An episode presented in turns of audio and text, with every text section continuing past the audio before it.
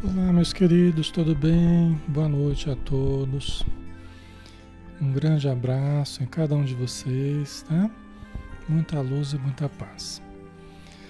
Vamos fazer a nossa prece, pessoal. Vamos nos preparar, né? Preparar o nosso ambiente, nos preparar intimamente para iniciarmos mais uma noite de estudos. Vamos? Então convido a todos para fecharmos os olhos, né? Para relaxarmos o corpo, tranquilizarmos as nossas emoções, respirarmos. O ar é vida dentro de nós, trazendo a energia impregnada no próprio ar que respiramos, de onde nós podemos aurir forças vitais então respiremos profundamente. Vamos silenciando a mente, acalmando os pensamentos, para entrarmos num estado de bem-aventurança, de receptividade,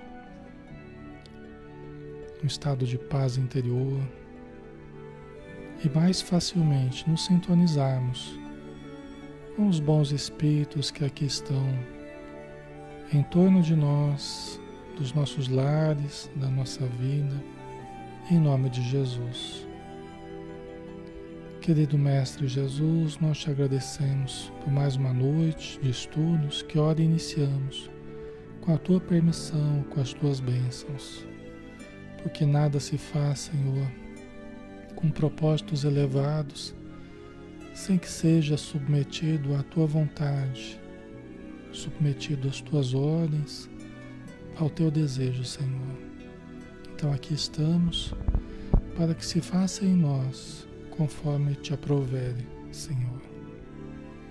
Que a tua luz se expanda dentro e fora de nós, envolvendo os nossos ambientes, balsamizando o ar que respiramos, dulcificando a atmosfera e transformando-nos para ti.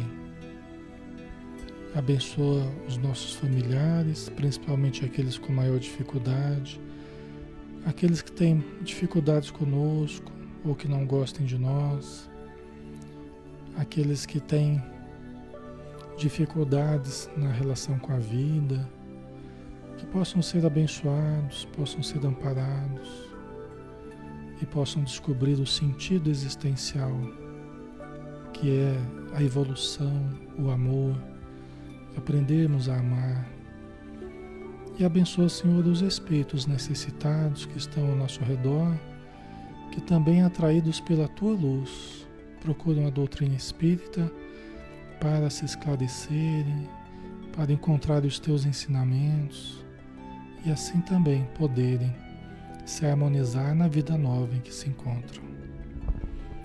Que a tua luz nos ilumine e nos proteja, Senhor, hoje e sempre que assim seja.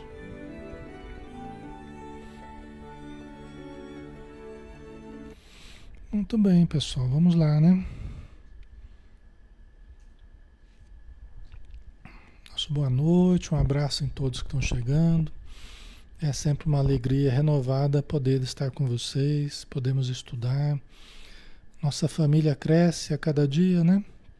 Nossa família espiritual que nós estamos aqui, né? Entre irmãos, entre amigos, entre pessoas que se querem bem, né? E a gente vai criando essa atmosfera de, de paz, né? De luz.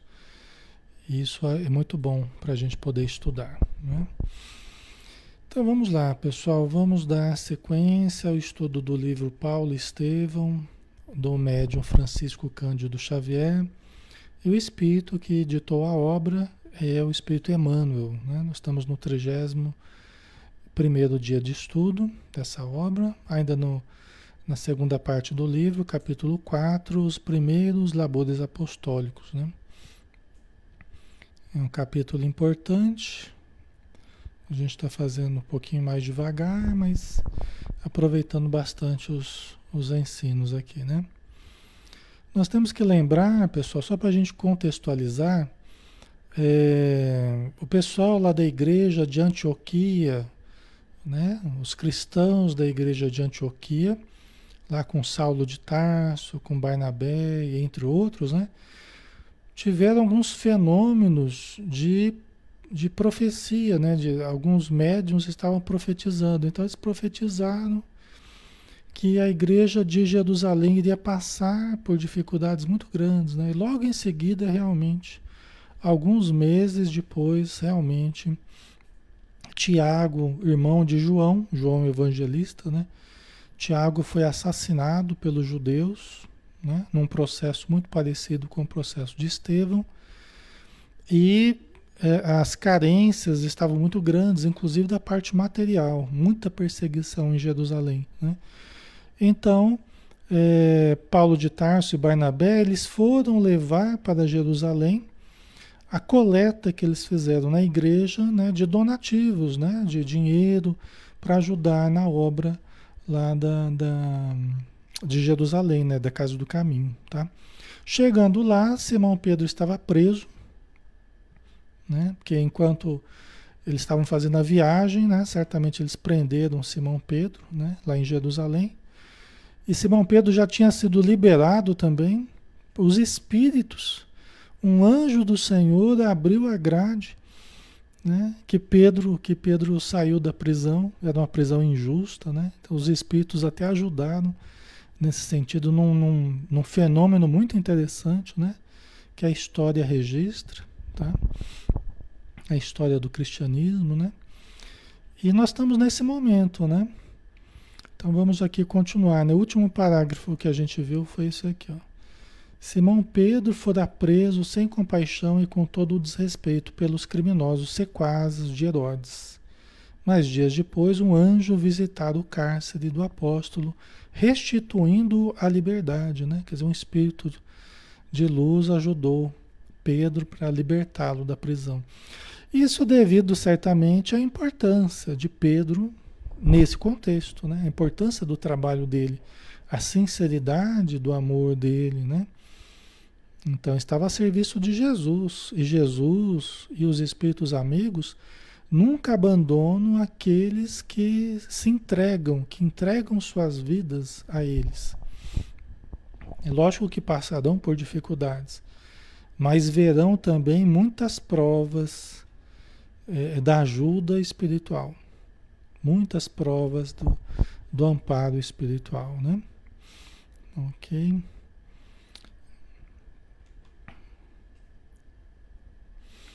Os companheiros mais ponderados induziram-no, então, a sair de Jerusalém, depois que ele foi liberado da, da prisão, né, por, por, esse anjo, né? Então eles tentaram induzir ele, o Pedro, a sair de Jerusalém, né? Os companheiros lá da casa do caminho. E esperar na igreja incipiente de Jope a normalidade da situação.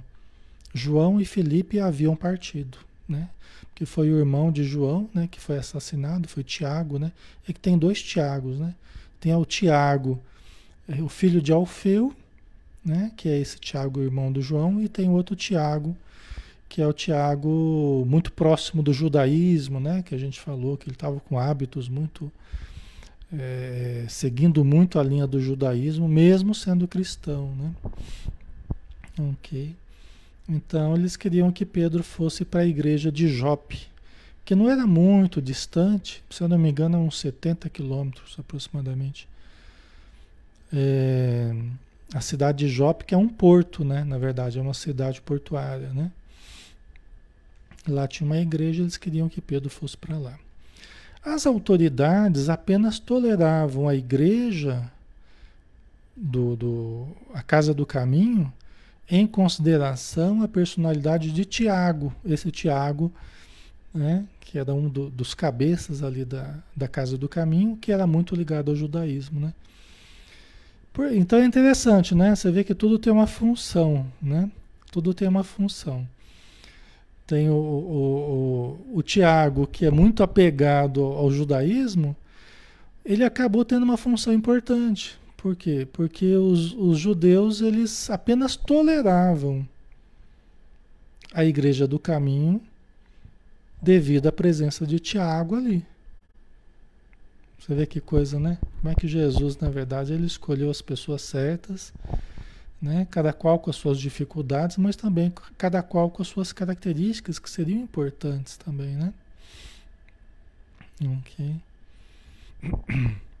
Então as autoridades apenas toleravam a igreja em consideração as personalidades de, a personalidade de Tiago, que pelas suas atitudes de profundo ascetismo, asceta, né, impressionava a mentalidade popular, criando em torno dele uma atmosfera de respeito intangível. Né? Quer dizer, Tiago ele conseguiu é, conquistar um respeito muito grande junto aos judeus, né, a comunidade judaica lá pela pelo ascetismo, né? pela rigidez com que ele seguia os, os ensinos do judaísmo, né? mesmo sendo cristão. Né? Mas acabou tendo a sua função aqui. Né?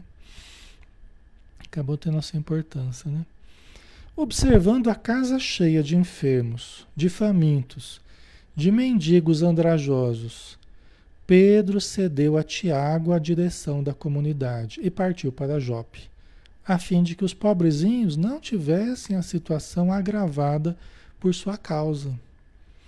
Porque se ele continuasse, se Pedro continuasse em Jerusalém, ele que praticamente fugiu da cadeia, né?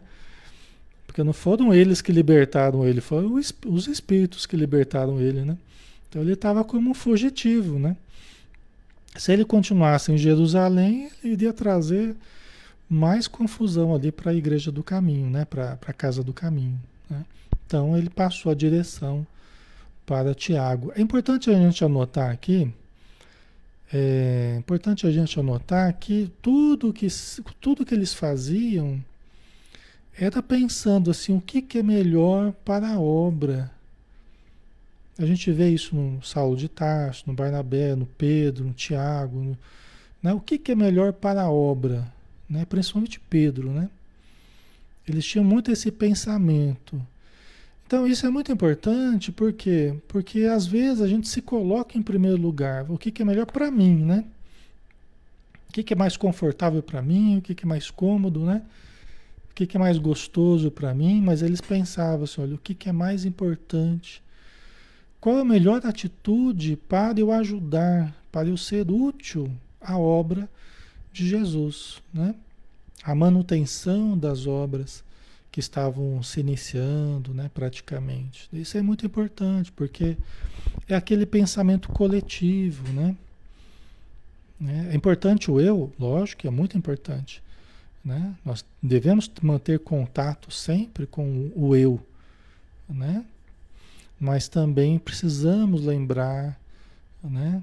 a importância da renúncia, a importância, a renúncia aos nossos caprichos, porque às vezes a gente quer ou não quer uma coisa mais por capricho do que por qualquer outra coisa, né?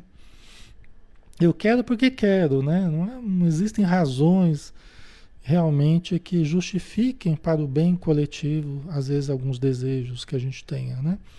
Mas quando a gente olha realmente para o coletivo, a gente vê que, que é importante a gente saber né, pronunciar o nós também, né? Não apenas o eu, mas o nós. Tá?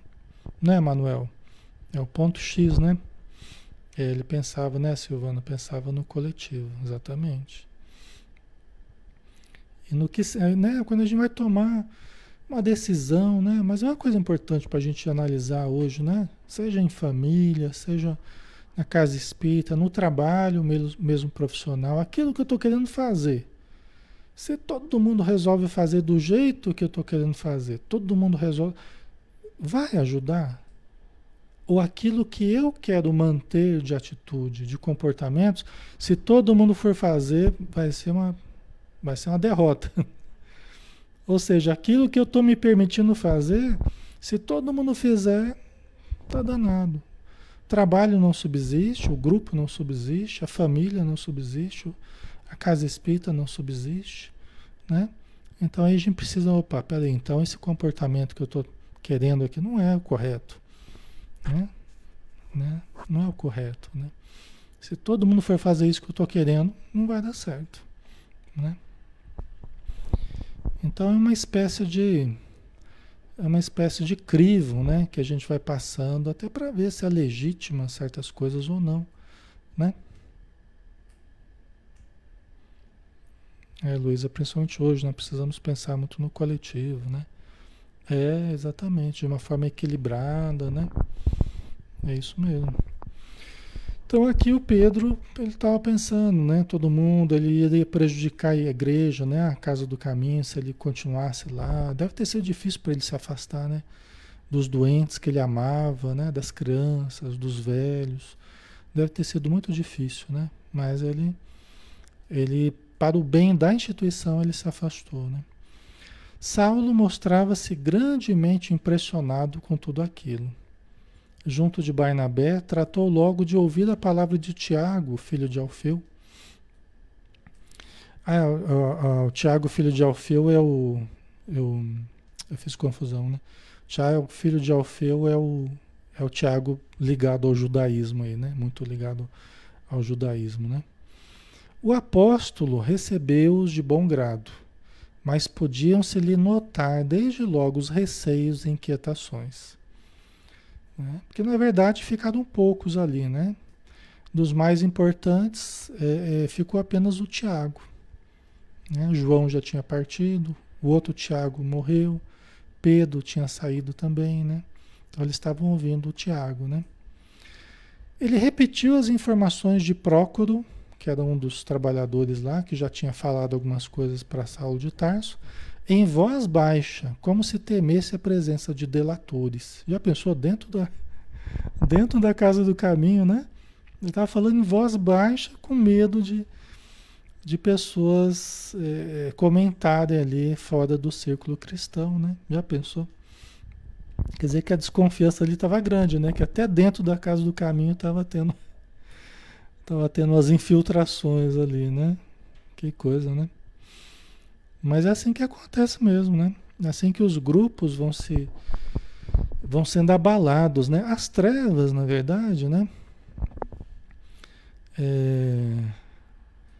Até tem um amigo espírita, né, que ele costumava falar assim, eu falei, olha Alexandre, as trevas, os espíritos, os obsessores, eles costumam falar assim, né, que quando nós pegamos um deles, pegamos modo de falar, né, nós ajudamos um desses que estão no umbral, que estão obsediando tal, nós retiramos ele daquele contexto em que ele estava e nós levamos para uma instituição de reajustamento, de aprendizado, de tratamento, tal, né?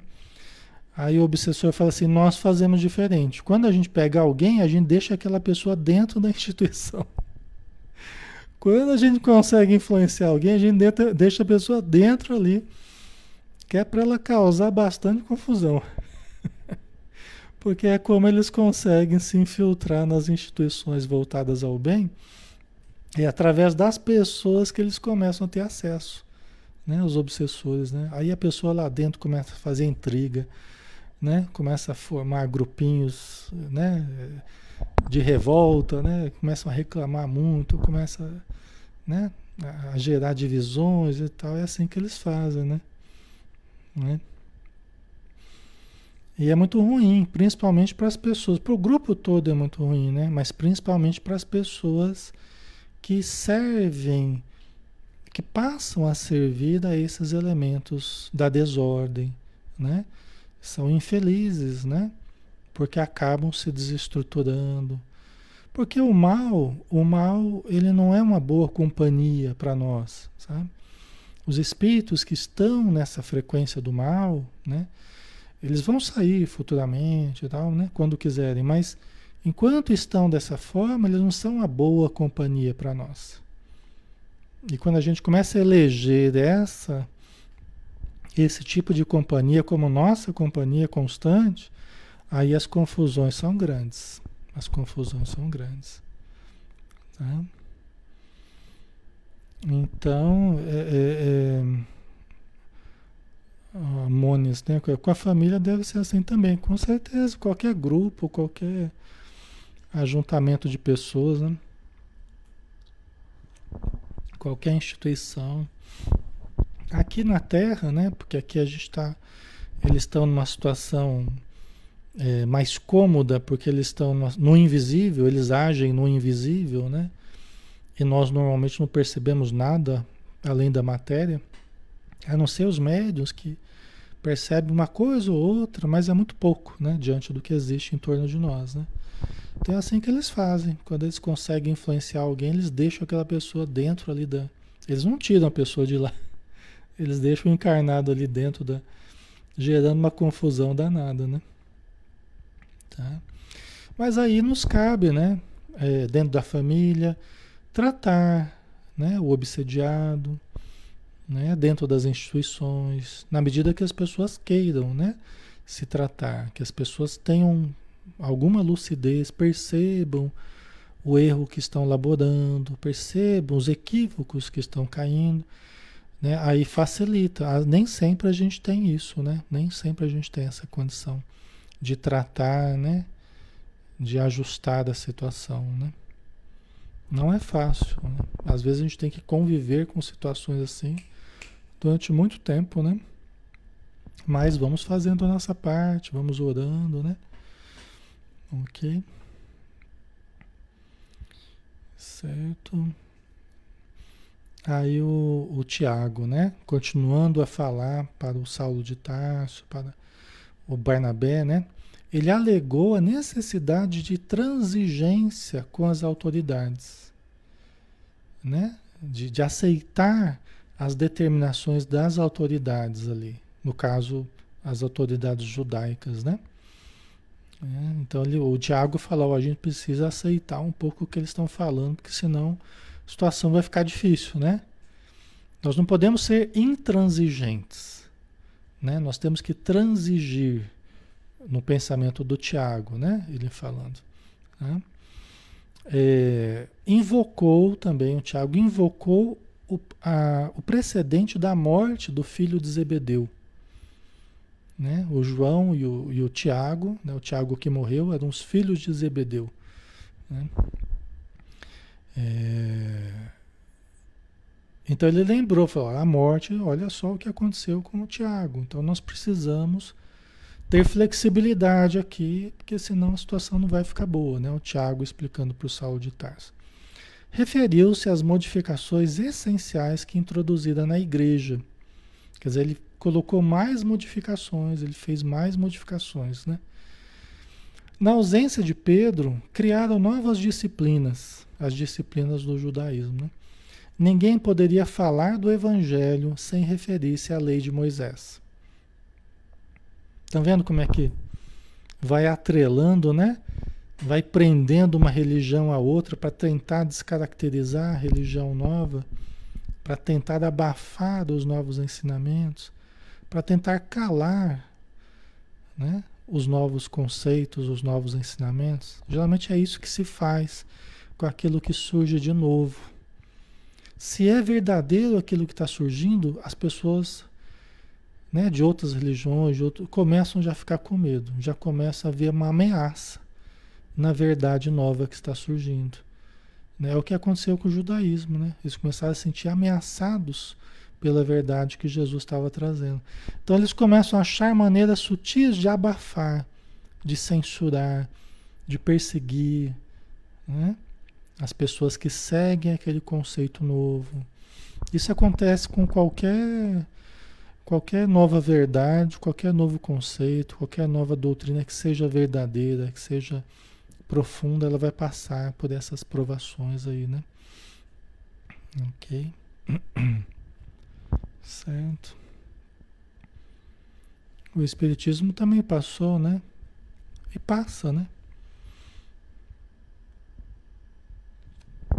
Passou e passa muito ainda por essa situação. Porque não é. É a minoria, né? É 3% da população, né? É 3% da população hoje, né? O Espiritismo, se eu não me engano, né? Então passa muito por essa situação de, né? Sempre passou, né? Às vezes perseguições, o que o Chico foi perseguido, o Divaldo e tantos outros, né? Entendeu? É. Então são coisas que a gente já, eu já perdi emprego por causa da questão religiosa já. Já fui chamado já mais de uma vez, né, por essa questão. Então, são coisas que a gente tem que, tem que aprender a lidar, né? E a gente sabe que existe, né? Mas a verdade, o que consola a gente é que não há nada mais forte do que a verdade. Não há nada mais poderoso do que a verdade. A verdade, ela acaba se impondo por si mesma, não que você vai impor a sua verdade. Né? Nós nunca devemos impor a nossa verdade, né? Mas a verdade se impõe, porque a verdade é a expressão divina, né? Deus é a verdade, né? A verdade é a expressão divina. Então não tem nada mais poderoso do que a verdade. O que é, é. Né? E o que, o que nós formos descobrindo, o que nós formos aperfeiçoando, desenvolvendo, vai aparecer cada vez mais. Não adianta a gente querer tapar o sol com a peneira, não adianta a gente querer é, é, perseguir, né? Quando tentaram fazer isso lá na época de Kardec, né? Queimar os livros no Alto de Fé de Barcelona, né? Tentaram queimar os livros lá, o livro dos espíritos tal. Aí que divulgou mais ainda o espiritismo. Aí que vendeu mais livro ainda, né?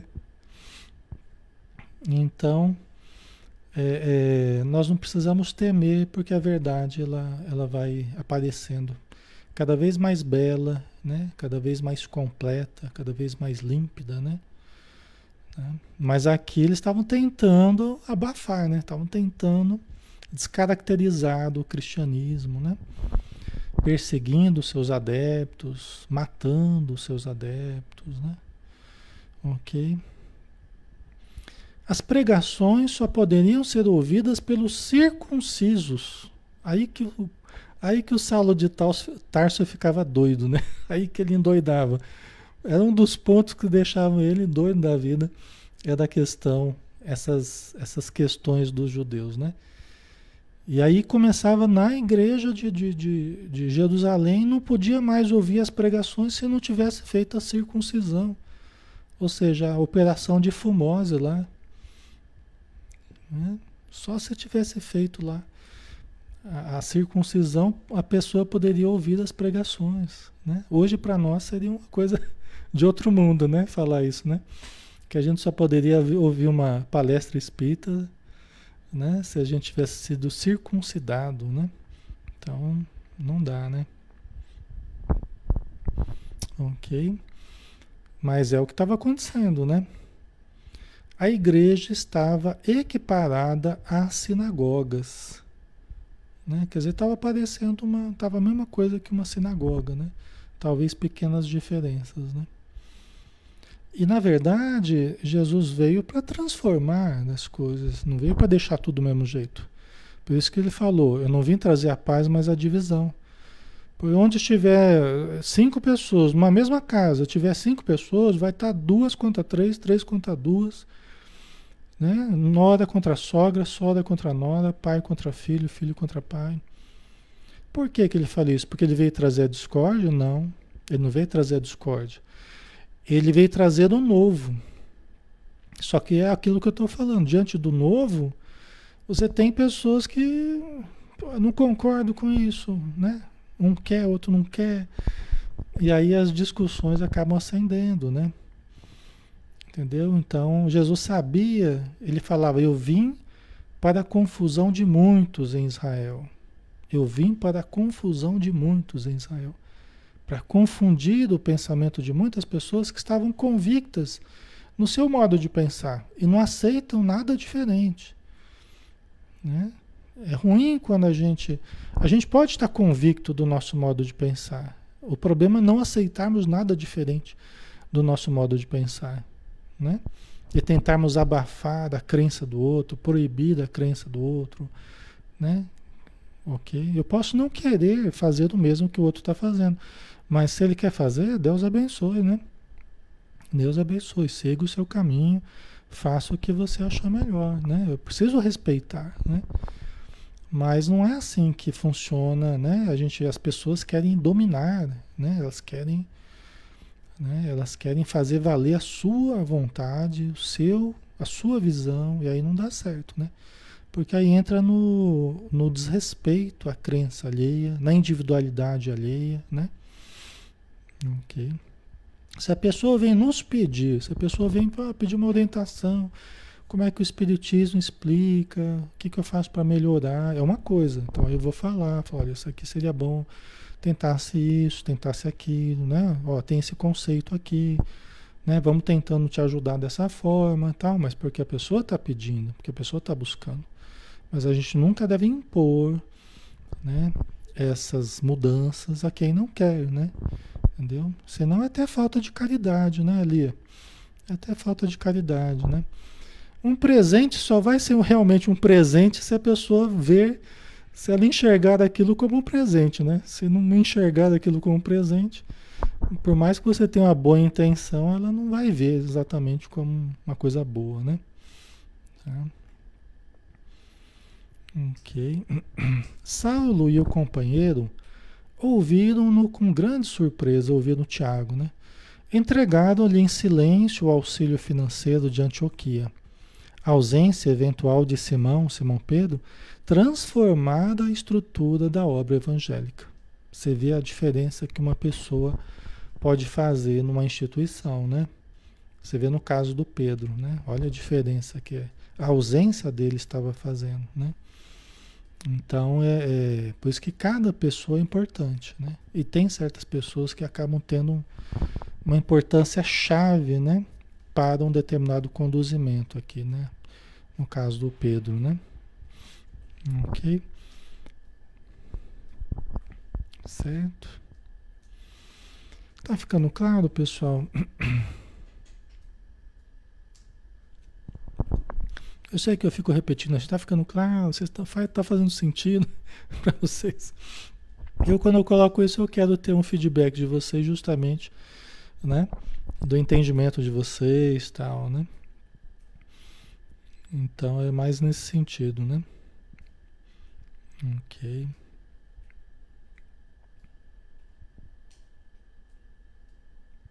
Certo. Então vamos lá, né? Vamos continuar aqui. À vista disso, o discípulo de Pedro foi procurar a casa de sua irmã Maria Marcos, o Barnabé, né? Então eles foram, em vista das dificuldades lá de, de, de da casa do caminho, inclusive o Tiago, uma coisa que eu não coloquei aqui, eles perceberam até que dessa vez o Tiago nem chamou eles para ficarem lá na casa do caminho. Coisa que seria normal. Eles numa viagem, inclusive foram para levar um dinheiro que eles coletaram, tal. O, o, normal seria eles serem uma visita lá, né, se acomodarem lá na casa do caminho. Mas Tiago nem nem convidou. Aí o o Saulo e o Barnabé saíram comentando, né? Falou, olha, me chamou a atenção também o fato que ele nem nem nos convidou a, a ficar lá, né? Eles acharam estranho a atitude de Tiago, né? É difícil mesmo, né? Você ver essas mudanças ocorrendo sem que você possa fazer nada para ajudar diretamente, né? Então, porque senão eles estariam é, é, se metendo também numa estrutura que Tiago tem mais autoridade do que eles, né? Eles não podiam chegar lá e, e, se, e se intrometer, né? Eles também precisavam respeitar a atitude de Tiago, né? Mas eles foram procurar então a casa da irmã do, do Barnabé, que é a Maria Marcos, mãe, mãe do futuro evangelista Marcos. Olha que coisa, né? Como é que a história vai se costurando, né? De forma interessante. A Maria Marcos, que era mãe do futuro evangelista, o Marcos, o João Marcos, né? O Evangelho de Marcos, né? O Evangelho de Mateus, Marcos, Lucas e João. Né? Vocês estão entendendo quem é Saulo de Tarso? né? Vocês estão entendendo quem que é Saulo de Tarso? Saulo de Tarso já conheceu lá o Mateus, o primeiro evangelista, conversou, Mateus gostou muito dele, então. Ah, esses dias atrás a gente falou de Lucas que apareceu lá na igreja de Antioquia, criou um grande laço de afeto com Saulo de Tarso. Né? Lucas, que vai ter também uma, uma função importante no, né, na, na, no cristianismo. Agora eles estão tendo contato com Marcos, né, com a mãe de Marcos, com Marcos, que vai ser outro evangelista, o João, né, que também está trabalhando, né? Então, Saulo de Tarso ele foi um, das peças centrais aí da, da, da, da, obra cristã, da estruturação né, da obra cristã no, no planeta. Né? Ele foi uma das peças mais importantes. Né? Tá? Então, foi na casa de Maria Marcos, mãe do futuro evangelista, que os recebeu com, com grande júbilo. Saulo sentiu-se bem no ambiente de fraternidade pura e simples, né? um ambiente mais familiar. Né? Lembrando que é, os labores apostólicos, né? os labores é, de Jesus, os labores é, do Evangelho, eles começaram né, no, na, no seio da família. Né? Começaram no seio da família. Né? No evangelho simples, na casinha de Pedro, com a família de Pedro. Começou com o evangelho no lar. Né? Tem o livrinho é, Luz no Lar, né? do, do Neio Lúcio, né? Luz no Lar, do espírito Neio Lúcio, através do Chico Xavier, que conta essas historinhas assim, né? primeiro evangelho que foi feito na, na casinha de, de Simão Pedro, que se transformou depois na casa do caminho. Né? Começou com né, o evangelho no lado ali. Você vê a importância, né? A importância da família, né? A importância do lar. Todas as igrejinhas né, que eles iam criando eram igrejas estruturadas em cima do lar de alguém. Era a casa de fulano de tal, né? Era a casa que a pessoa começou a reunir as pessoas ali na família, no aconchego do lar, e que aí foi juntando gente, juntando gente até que se transformou numa igreja, numa instituição, né? Mas começou ali no seio da família, no seio do lar. É que bonito isso, né? Barnabé, por sua vez, reconheceu que a casa da irmã se tornar o ponto predileto dos irmãos mais dedicados ao Evangelho. Quer dizer, se a igreja do, do a casa do caminho estava tá, daquele jeito, meio se desviando, assim, meio difícil ali, a, a, a casinha da, da irmã de Barnabé se transformou no, no ponto predileto dos dedicados ao Evangelho. Quer dizer, a chama do, do Evangelho né, estava ali na casinha de Maria Marcos né? mantida essa chama, né? Ali se reuniam à noite as, as ocultas, né? Tem esse detalhe, as ocultas, porque agora a perseguição estava grande, né? Como se a verdadeira igreja de Jerusalém houvesse transferido sua sede para um reduzido círculo familiar. Né? É a espiritualidade, né? É a espiritualidade achando caminhos né? fora do, do oficial ali, né? fora do formal, porque você vai virando uma instituição, vai tendo aquela formalidade, muitas coisas começam a interferir, mas na informalidade, né? a informalidade, às vezes a espiritualidade vai utilizando né? a informalidade ali para manter a chama do ideal, né? quando a instituição está sendo mal dirigida, está sendo conduzida por um caminho que não é o melhor, né? Às vezes a espiritualidade pode usar esse expediente, né? Certo? Ok? Tá, pessoal?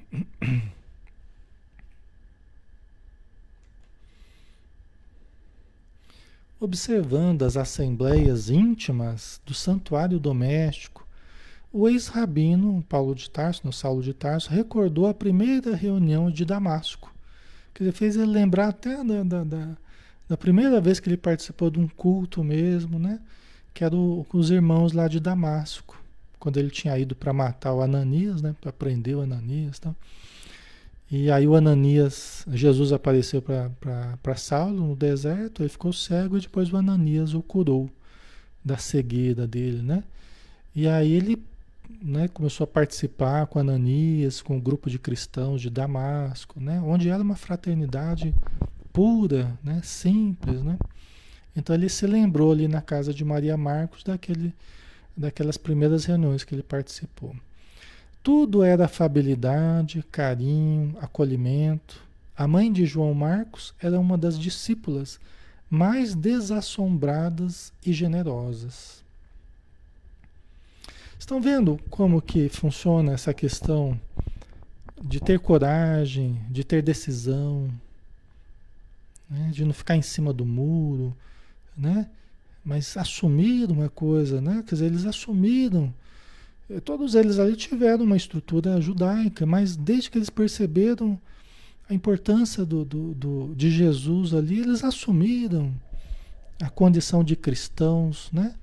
Eles compraram a ideia, vestiram a camisa e arriscavam a própria vida em nome daquele ideal que eles estavam cultivando.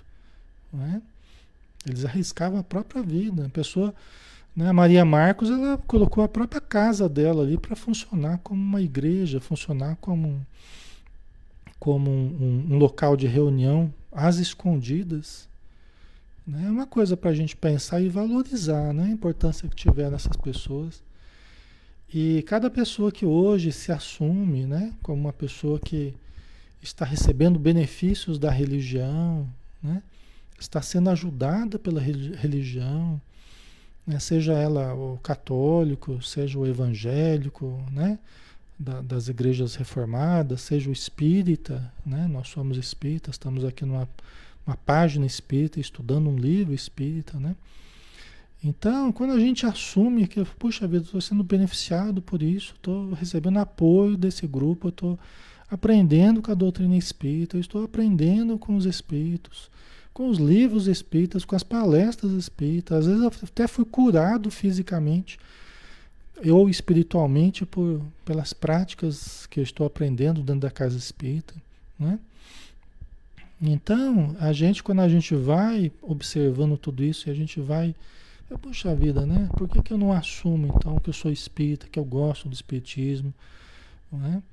Às vezes a gente vê posturas dúbias assim nesse sentido, né? Querendo fazer média com todo mundo e tal. E a gente questiona, né? Por quê? Porque uma, uma, um pensamento, ele acaba sendo nutrido, ele acaba sendo conduzido pelas pessoas que vão sendo beneficiadas por esse pensamento, né? As pessoas que vão sendo atendidas, as pessoas que vão sendo transformadas para melhor, elas que mantêm a ideia. Porque se elas não mantiverem a ideia, essa ideia morre. Né? Eu falei que a verdade ela se impõe, né? mas ela precisa, lógico que Jesus ele utilizou dos discípulos para manter a ideia acesa.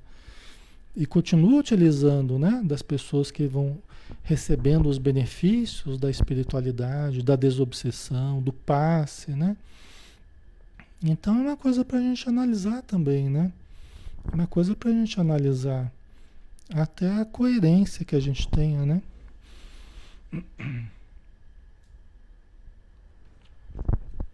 Por isso que todo mundo que fala, né, pergunta ah, que religião que é. Eu sou espírita, né? Então, para a pessoa saber exatamente do que, que eu estou falando, né? Ah, eu sou cristão, eu sou cristão, espírita e cristão é a mesma coisa.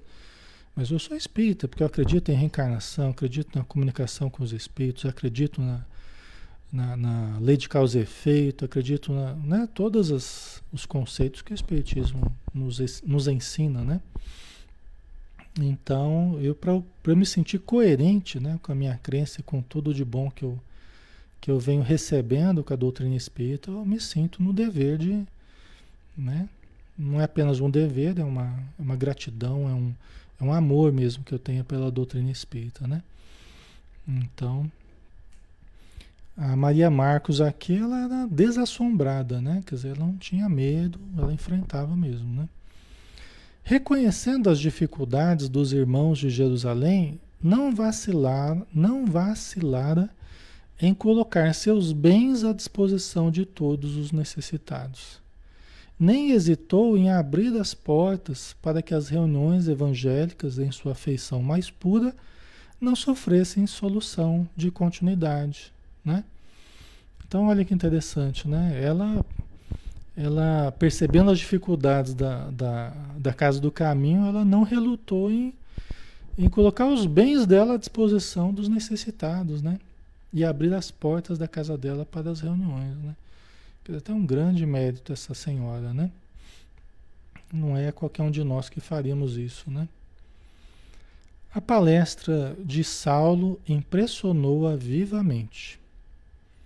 Seduziam-na, sobretudo, as descrições do ambiente fraternal da igreja antioquia, antioquiana, né, de Antioquia, né, cujas virtudes Barnabé não cessava de comentar a todo instante. Né? Barnabé e o Saulo entusiasmados né, com o trabalho que eles estavam realizando em Antioquia. Né? E com razão, porque era um trabalho feito com carinho, um trabalho feito com amor e vendo resultados muito bons, né? Vendo resultados muito promissores, né? E é sempre bom quando a gente se alegra, né, com a obra que a gente está fazendo, né, com os trabalhos que a gente está estruturando, é sempre bom, né? Maria Maria Marcos expôs ao irmão Barnabé o seu grande sonho. Queria dar o filho, ainda muito jovem, a Jesus. De há muito vinha preparando o menino para o apostolado. Todavia, Jerusalém afogava-se em lutas religiosas sem tréguas. Né?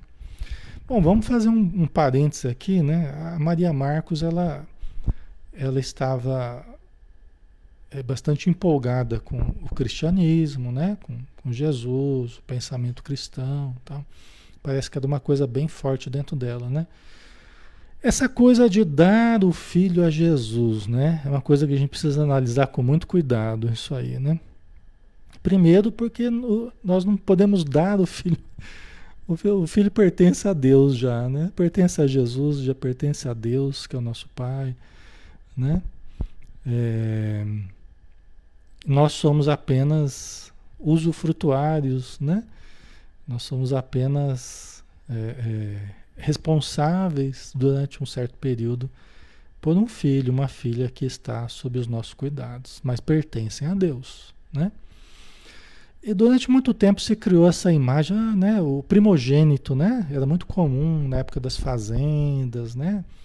Ou nas grandes cidades, nas, nas metrópoles, nas, na Europa, né? Era muito comum o primogênito você dar à igreja, a Jesus. E aí criou-se problemas muito sérios ao longo do tempo, sabe? Muita, a gente vê até nas obras espíritas muitos romances, muitos problemas advindos é, de pessoas que não tinham vocação realmente para, para a religião, né? É, é, mas porque os pais queriam que a pessoa recebesse a instrução né, no seio da igreja, né, fosse um representante de Deus na Terra, e às vezes a pessoa não tinha estrutura para isso. Né? A gente vê nas obras espíritas muitos problemas que aconteceram. Hoje em dia também acontece isso quando os pais querem que o filho faça determinada coisa porque é o desejo deles, né?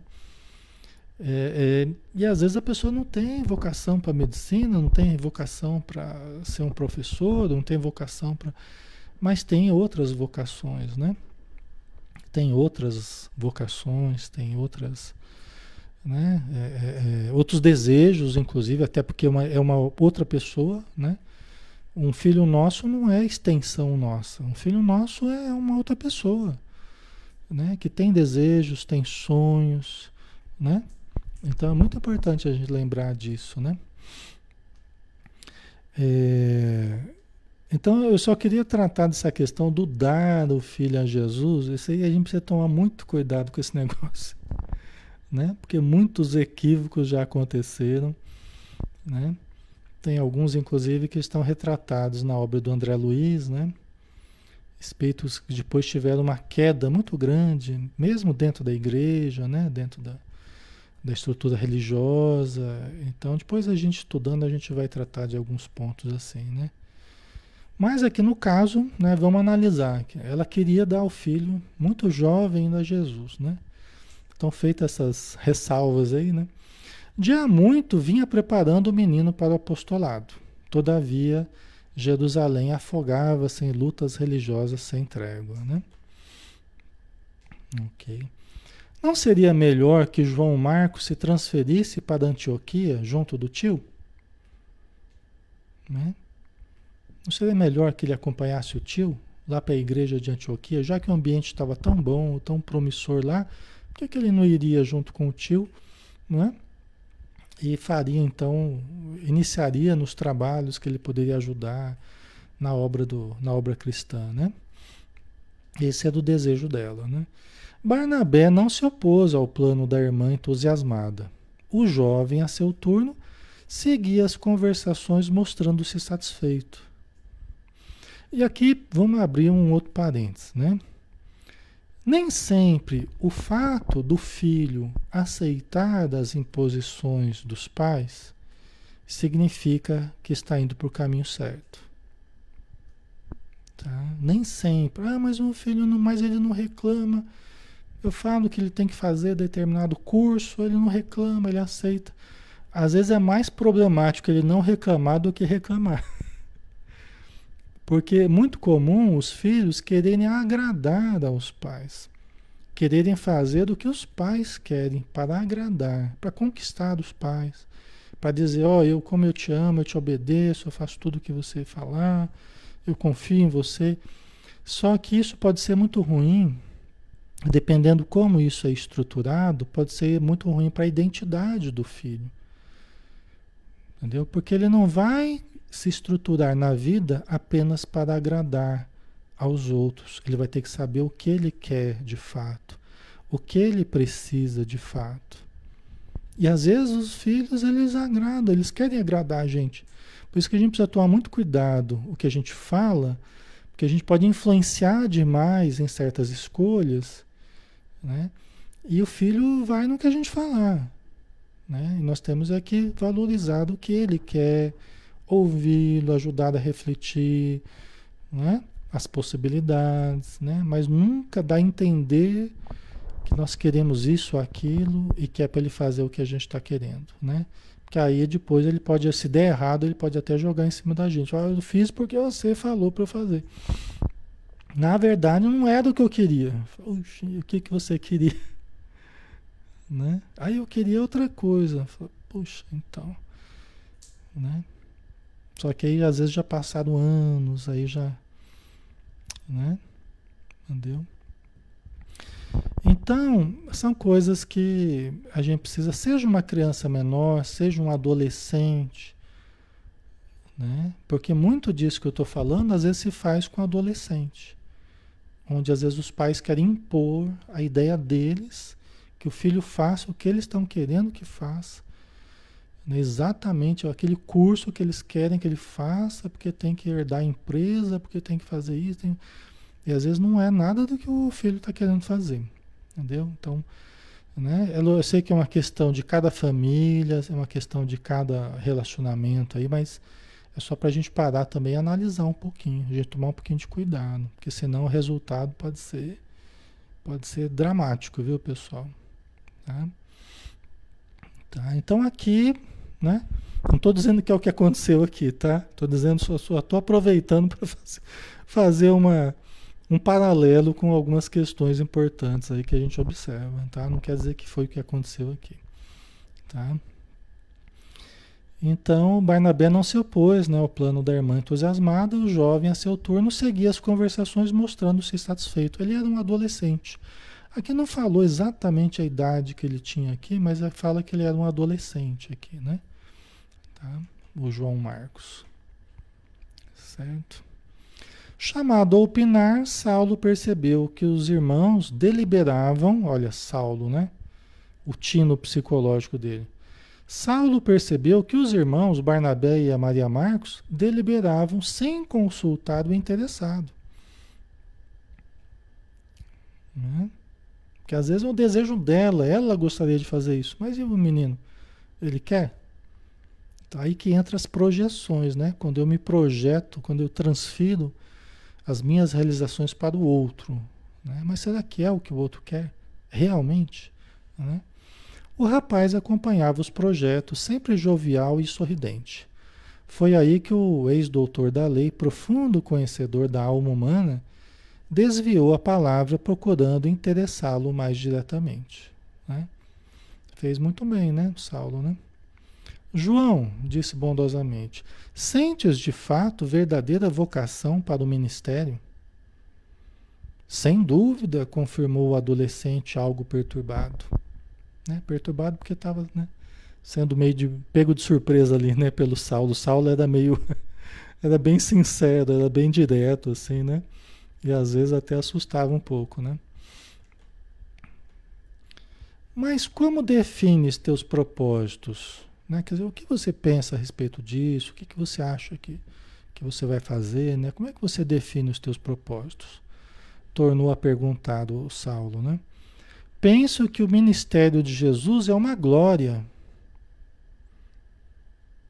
Respondeu um tanto acanhado sob o exame daquele olhar ardente e inquiridor, né? esse glória aí, ele já liga um alarme, já liga um alerta, né? Já pensa que o ministério de Jesus é uma glória, né?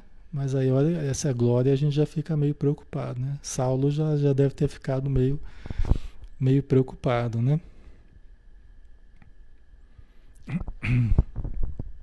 Quando a pessoa está olhando muito o aspecto glorioso da coisa, o aspecto às vezes ele não está avaliando bem a, a, os aspectos mais, mais difíceis. Né? Ele está olhando só os resultados, mas e o caminho, né? Às vezes o caminho a pessoa não está olhando. Né? Teus intuitos são louváveis, mas é preciso não esqueceres que a mínima expressão de glória mundana apenas chega após o serviço. Né? Quer dizer, aqui na Terra, né, o, teu, o teu intuito é louvável, mas você não pode esquecer que mesmo na Terra, as mínimas expressões de glória mundana, elas apenas chegam depois do serviço, depois do trabalho, depois do estudo, depois né, do desenvolvimento, das habilidades conquistadas e tudo mais, né? Quer dizer, isso vem depois, mesmo na Terra, né? Se assim acontece no mundo, que não será que não será, que não será com o trabalho para o reino do Cristo. Quer dizer, se acontece assim com as coisas do mundo, quanto mais não será assim com as coisas do, do, do Espírito, né? Do, do, reino do Cristo, né? Quer dizer, mais ainda, né? Após o trabalho, mais árduo ainda com relação às coisas espirituais, né? Mesmo porque na terra todas as glórias passam e a de Jesus é eterna. Olha o raciocínio de Saulo, né? Ele foi muito bem aqui, porque é verdade, né? Se as coisas tão mutáveis da terra, né? Elas exigem tanto esforço, quanto mais exigirão as coisas imutáveis do espírito ou eternas do espírito. Né? É um raciocínio bem interessante, né? Para que o menino ele tivesse lucidez, né? Para que ele fizesse as escolhas com clareza, né? É, fizer essas escolhas de forma consciente, ele como parte interessada, né? Mesmo que a mãe dele estivesse querendo, né? Isso não é importante só para filho, não, é importante para a gente também, para todos nós, né? Fazemos as nossas escolhas conscientemente, assumindo a nossa responsabilidade por elas, né? Para depois não, diz, não dizermos que que nós não queríamos, na verdade fomos compelidos, né? Então que a gente faça as escolhas conscientemente, né? Ok. Ah, junto com a consciência da escolha vem vem o, a responsabilidade, né? Ela acompanha a consciência da escolha. Aí o menino falou: Sinto-me preparado para os labores do Evangelho. E além disso, mamãe faz muito gosto que eu aprenda os melhores ensinamentos nesse sentido, a fim de tornar-me um pregador das verdades de Deus. Né? E se a mamãe faz muito gosto, ele também é preocupante, né? conforme eu estava falando aqui. Né? Mas a gente entende também, né? e pode ser aquela coisa muito sincera mesmo. Né? Mas são coisas que a gente tem que sempre analisar, né, pessoal? A gente tem que sempre analisar, tá? Aí o Saulo achou até graça, né? Maria Marcos olhou o filho cheio de maternal orgulho, né? Dá até para enxergar a cena, né? Saulo percebeu a situação, teve um, um dito, teve uma fala alegre, né? E depois acentuou: Sim, as mães sempre nos desejam todas as glórias deste e do outro mundo. Por elas, nunca haveria homens perversos. Né? Nunca haveria homens perversos. É verdade, né? ai, ai. Mãe, mãe é sempre assim, né? Mãe sempre quer o melhor pra gente. Quando ela vislumbra um, uma situação é, boa, e aqui ela estava vislumbrando com acerto, né? Temos que lembrar aqui que ela está vislumbrando a coisa com acerto. Ela está querendo o melhor para o filho, né? E o filho aparentemente também quer, tal, né? Mas a mãe é mãe, né? é uma benção, né? Ok, pessoal, vamos dar uma paradinha, né? Para a gente não prolongar é, muito aqui, não, não tornar muito cansativo aqui, né?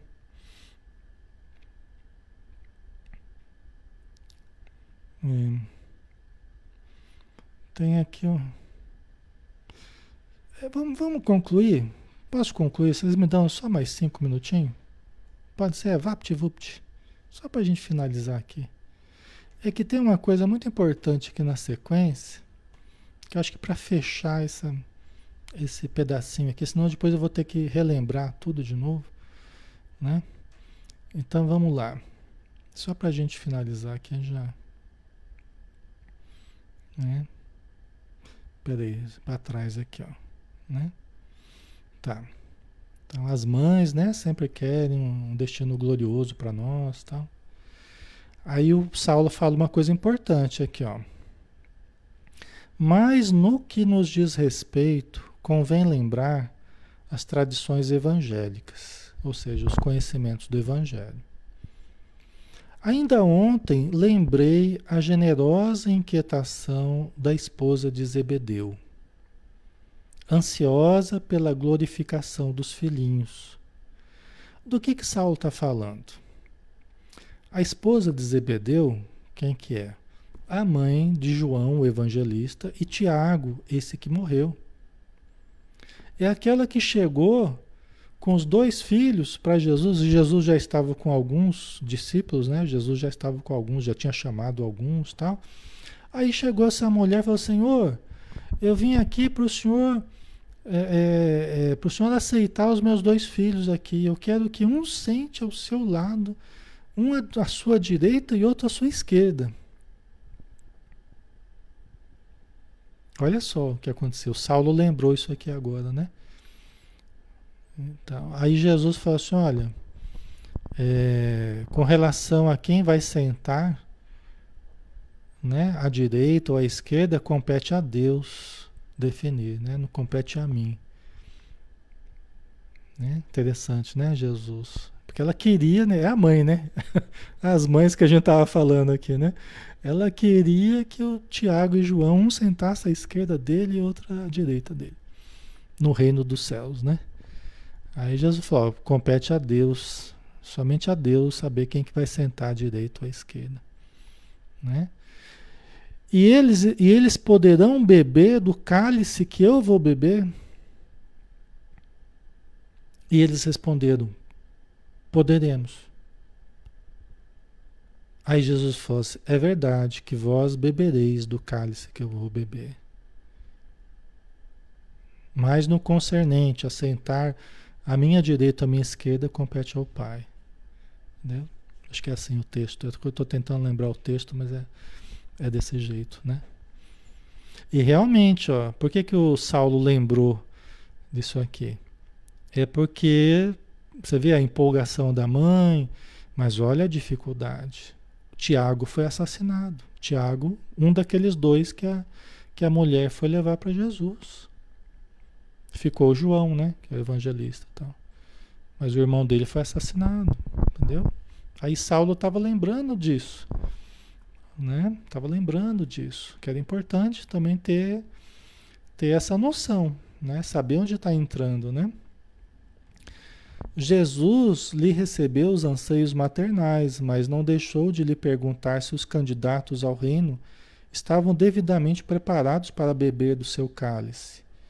E ainda agora vimos que o cálice reservado a Tiago continha vinagre tão amargo quanto o da cruz do Messias. Né? Foi um, um, um cálice bem amargo, né? Que Tiago teve que, que tomar, né? João também, né? João também sofreu na sua morte, né? É, todos eles pagaram caro, né? Todos eles pagaram. Só que hoje são espíritos super luminosos, né? E nós estamos aqui ainda batendo cabeça, né? Todos silenciaram, né? Mas Saulo continuou em tom prazenteiro, modificando a impressão geral, porque deve ter criado um certo clima ali, né? Porque estavam animados e tal. Aí Saulo lembrou desse episódio. Falou, olha, mas lembra o que aconteceu com Tiago, né? Só que depois ele desfez aquela impressão, falou algo agradável e tal. Isso não quer dizer que devamos desanimar ante as dificuldades para aliciar das glórias legítimas do reino de Jesus. Né? Então, logo tratou de desfazer aquela impressão. Né? Que a gente não deve desanimar perante as dificuldades. Né? A gente deve estar consciente, mas não desanimarmos. Né? Os obstáculos, só para terminar, agora termina mesmo. Os obstáculos renovam as forças. A finalidade divina deve representar nosso objetivo supremo. Então, quando a gente é, estabelece objetivos de crescimento espiritual, de melhoria, de auxílio, de caridade, a gente não deve medir esforços. Né? Os obstáculos eles nos fortalecem, eles nos enriquecem de bênçãos. As dores nos fazem amadurecer, as vivências difíceis elas nos fazem compreender as dificuldades humanas, as dificuldades do planeta, então ajudam muito para que a gente cresça, né? Se assim pensares, João, não duvido de teus futuros triunfos.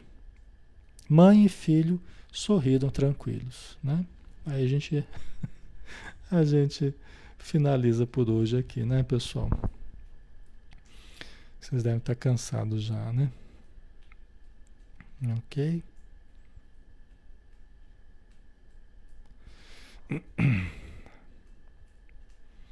Ah, Gislaine, mas se ele estivesse do lado direito ou esquerdo de Jesus, ele teria sido assassinado? Jesus não foi assassinado, Gislaine? E Jesus não é um, o Filho de Deus, né? Assim, o, o, o responsável pela evolução na Terra, o, maior, o espírito de maior luz que já esteve no nosso planeta, e não foi assassinado, né? Ok. Então, não é por termos uma evolução, por termos uma distinção espiritual, que nós vamos deixar de, de sofrer certas coisas. Né? O Jesus é o exemplo máximo. Né? Entendeu? O poder não está em nós nos esquivarmos da morte. O poder está em nós sabermos que a morte é apenas uma passagem, que a vida é imortal. Aí que está o grande poder. Né? Você só se esquivar, ficar se esquivando da morte e você buscar posições mais confortáveis apenas para fugir da morte, isso não é o grande, né? Isso não é a, a grande busca nossa. Embora em alguns momentos a gente tenha que tomar cuidado para para não malbaratar a vida, né? É diferente. Agora, o grande poder está na condição espiritual de sermos de sermos imortais. Aí que está. Essa é que é a grande mensagem de Jesus. Não temei aquele que só pode matar o corpo. Não temei a este. Antes temei aquele que rebaixa a alma, que tem o poder de rebaixar a alma, ou seja, de influenciar para um lado negativo. Aí você temei. Né? Ok, vamos fazer a nossa prece então, para a gente finalizar, né? Vamos agradecer então ao nosso Pai Celestial Agradecer também a Jesus, o nosso Mestre, o caminho que conduz ao Pai, e aos espíritos amigos, essa pleiade de espíritos elevados que vem há tanto tempo em nome de Deus e de Jesus, promovendo a evolução no planeta e modificando as estruturas comportamentais, as estruturas mentais, sentimentais de todos nós, com o seu exemplo, com a sua renúncia, com a sua abdicação, com seu amor, com a sua generosidade, com a sua paciência, e que vão trabalhando dentro de cada um de nós, nos conduzindo para as experiências enriquecedoras que todos precisamos. Então nós te agradecemos, Senhor Jesus, pela bênção que recebemos mais uma vez e que possamos nos despedir em paz. Que assim seja, graças a Deus. Ok, pessoal, muito obrigado pela presença de novo, né? Que vocês estão sempre conosco aqui estudando, é uma, uma alegria muito grande, tá? E amanhã a gente continua, né, com o Ser Consciente, às 20 horas, todos estão convidados, tá bom? Um abração, até mais, fiquem com Deus.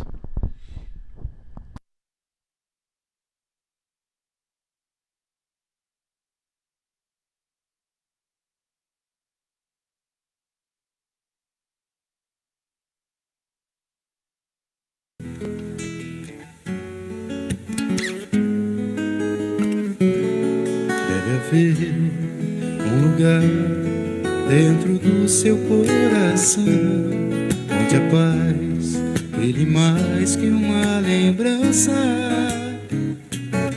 Sem a luz que ela traz, já nem se consegue mais encontrar o caminho da esperança.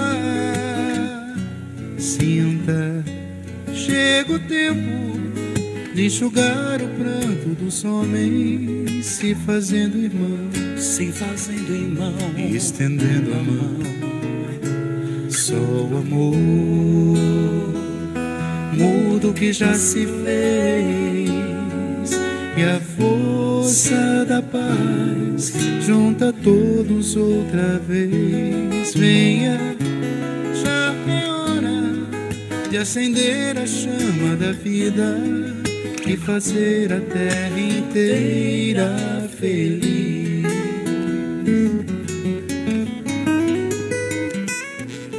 Se você for capaz de soltar a sua voz pelo ar, como prece de criança,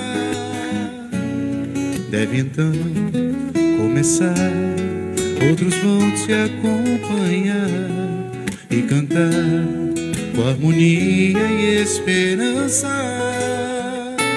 Deixe que esse canto lave o pranto do mundo para trazer perdão, para trazer perdão e dividir o pão. Só o amor muda o que já se fez e a força da paz todos outra vez. Venha, já é hora de acender a chama da vida e fazer a terra inteira feliz. Quanta dor e sofrimento em volta a gente ainda tem para manter a fé e o sonho dos que ainda vêm a lição pro futuro vem da alma e o coração.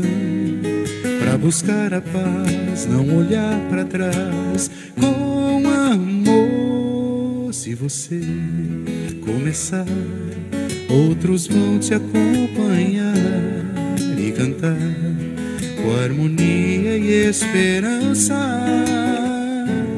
Deixe que esse canto lave o pranto do mundo para trazer perdão, para trazer perdão. E dividir o pão.